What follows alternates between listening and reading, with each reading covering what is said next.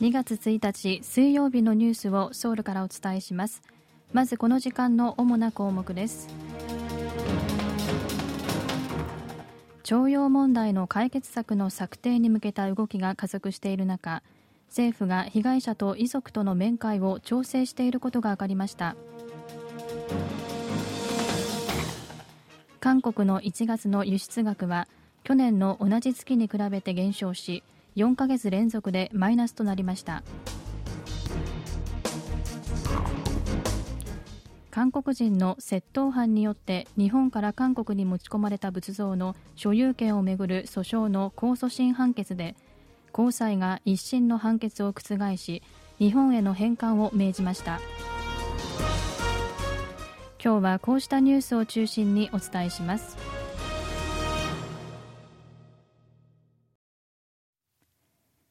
徴用問題の解決策の策定に向けた動きが加速している中政府は最高裁から確定判決を受けた原告15人中存命の3人を含め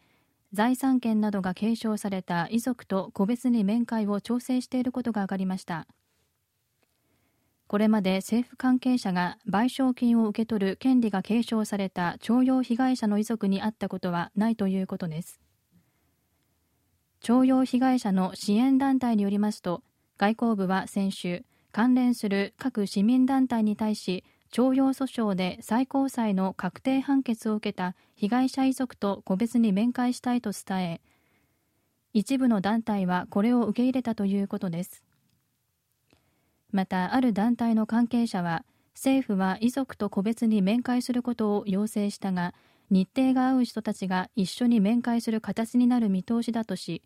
面談の日程については2月末頃考えていると明らかにしました。ただ徴用被害者と遺族全員との面会が実現するかは不透明です。一部の団体は政府の徴用問題の解決案と意思疎通の方法に強く反発しています。市民団体日程強制動員市民の集まりのイーグクオン代表は31日の記者会見ですでに話を進めておいて意思疎通を口実に被害者に会おうとするのは道義的にありえないと批判しました。パク・ジン外交部長官は今月中の韓日外相会談の開催について可能性はあるという見方を示しました。パク長官は1日午前アメリカに向けてインチョン国際空港を出発する前記者らに対しミュンヘンで開かれる安全保障会議への出席を検討しているとした上で日本の林外務大臣も会議に出席すれば自然と会う機会があるだろうと述べました。ミュンヘン安全保障会議は今月17日から19日にドイツで開かれる予定で林外務大臣も参加する可能性が高いとみられています。パク長官は韓日両国の最大の懸案である徴用問題の解決策についてこれまで日本とは真摯に協議を続けてきた。最後まで真摯かつ持続的に協議を続け合理的な解決策を導き出したいと強調しました。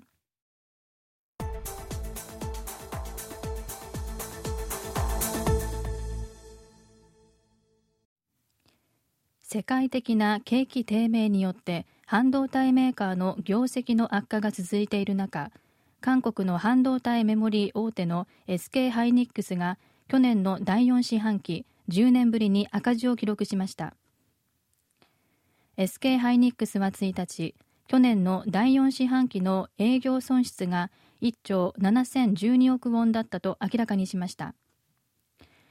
背景として去年の下半期からパソコンやスマートフォンなどの需要が伸び悩んだ影響でメモリーの需要も減り製品価格が大幅に下落したことが挙げられます。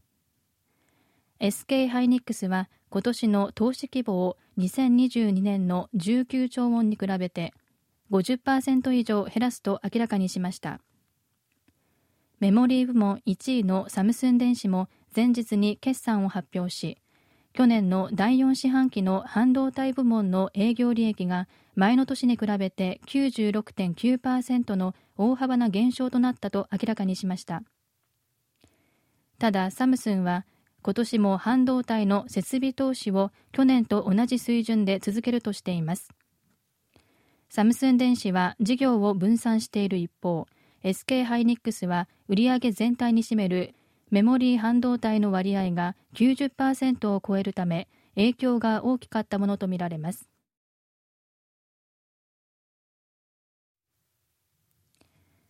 韓国の1月の輸出額は去年の同じ月に比べて減少し4ヶ月連続でマイナスとなりました。1月の輸出額は去年の同じ月に比べて16.6%減った462億7000万ドルだったということです。世界的な景気低迷が続いている中輸出の主力品目である半導体の業況悪化が影響したということです。半導体の輸出額は半導体価格の大幅な下落と需要の減少によって去年の同じ月に比べて44.5%の大幅な減少となりました。輸出から輸入を差し引いた貿易収支はマイナス126億9000万ドルとなり月ベースで過去最大の赤字となりました。貿易赤字が11ヶ月以上続いたのはアジア通貨危機直前の1997年5月以来25年ぶりです。中元法企画財政部長官は1日貿易収支は1月を過ぎれば季節要因が減るほか中国のロックダウンからの再開と休暇からの復帰の効果が反映され徐々に改善するはずだと説明しました。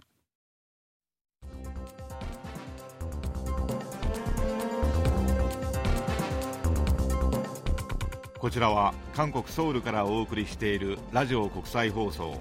KBS ワールドラジオです。ただいまニュースをお送りしています。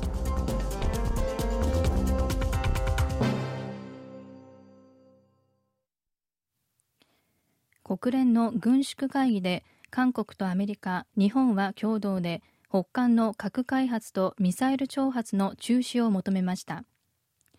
3カ国が共同で答弁権を行使するのは異例のことです。北韓側はアメリカが核兵器を保有する限り北韓が先に核兵器を放棄することはないと強調しました。国連軍縮会議は1979年に発足した世界で唯一の多国間の軍縮交渉組織で65カ国が大量破壊兵器と従来型兵器など軍縮の懸案について話し合う場です。ジュネーブに駐在するユン・ソンミ次席大使は31日国連のジュネーブ事務所で開かれた軍縮会議でアメリカと日本、韓国を代表して答弁権を行使すると述べ核開発やミサイル挑発の中止を北韓に求めました。加えてユン大使は対話の道は依然として開かれていると強調しユン・ソンニョル政権の北韓政策大胆な構想による支援を含め北韓の完全な非核化と韓半島の平和と繁栄を実現するための対話に参加することを改めて求めました。ただ北韓は韓日米3カ国の提案を全面拒否しました。ジュネーブ駐在の北韓のチュ・ヨンチョル参事官は核戦力は我々の領土と人民を守るためのもので世界の平和と安全保障を守るためのものだと主張しました。